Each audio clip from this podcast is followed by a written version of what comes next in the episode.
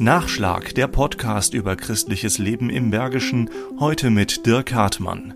Der Sohn Gottes wird in der ganzen Kälte und Unbehaustheit eines Stalls geboren. Für den oberbergischen Kreisdichanten Christoph Bersch ist dieses Bild symbolisch ins Jahr 2020 zu übertragen. Damit zeigt sich mir, dass Gott auch von den Sorgen der Menschen unserer Zeit nicht weit weg ist, sondern dass er uns auch gerade da nahe ist und Kraft und Hoffnung schenken will. Sorgen, die das ganze Jahr über sehr präsent waren. Andere, die plötzlich noch obendrauf kamen und deren Folgen immer noch Sorgen bereiten. Norbert Hörter, Kreisdichanten Zustand im Rheinisch-Bergischen Kreis hat das seelsorgerisch intensiv begleitet. Ein Jahr, was bestimmt war von Corona, von Hochwasser, von Hoffnungen und dann doch wieder zerstörten Hoffnungen. Aber es war auch ein Jahr, wo Menschen doll Solidarität gezeigt haben. Mit beeindruckender Hilfsbereitschaft, mit Anpacken, Unterkunft, Spenden an Wupper, Sülz und Agger und darüber hinaus, wofür Christoph Bersch immer wieder Danke sagt. Unsere Notfallseelsorger sind auch an die Erft und die Eifel gefahren, haben auch dort angepackt. Man spürt einfach, Nächstenliebe ist etwas, was Menschen miteinander verbindet. Und auch nach diesem Jahr wird überall, ob an der A oder der Dünn, Weihnachten gefeiert. Auch im Altenberger Dom, der ja wochenlang nach der Flut geschlossen bleiben musste. Ja, das ist natürlich furchtbar. Kirchen wie der Bergische Dom, wo die Leute Tag ein, Tag aus rein und raus gehen, wo viele sagen, das ist der Ort, wo ich zur Ruhe komme, wo ich Gott begegnen kann. Furchtbar, wenn so ein Dom über Wochen zu ist. Aber auch Norbert Hörter sagt, nichts ist so schlecht,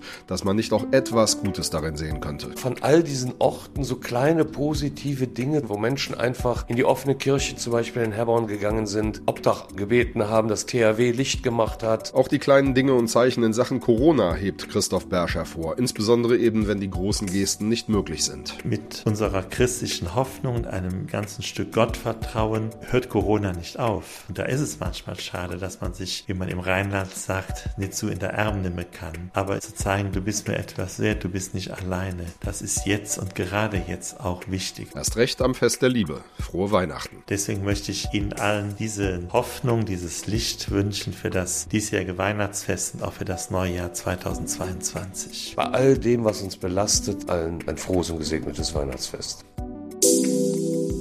Nachschlag Christliches Leben im Bergischen ist ein Podcast des katholischen Bildungswerkes im Rheinisch-Bergischen Kreis. Mehr Informationen unter www.bildungswerk-gladbach.de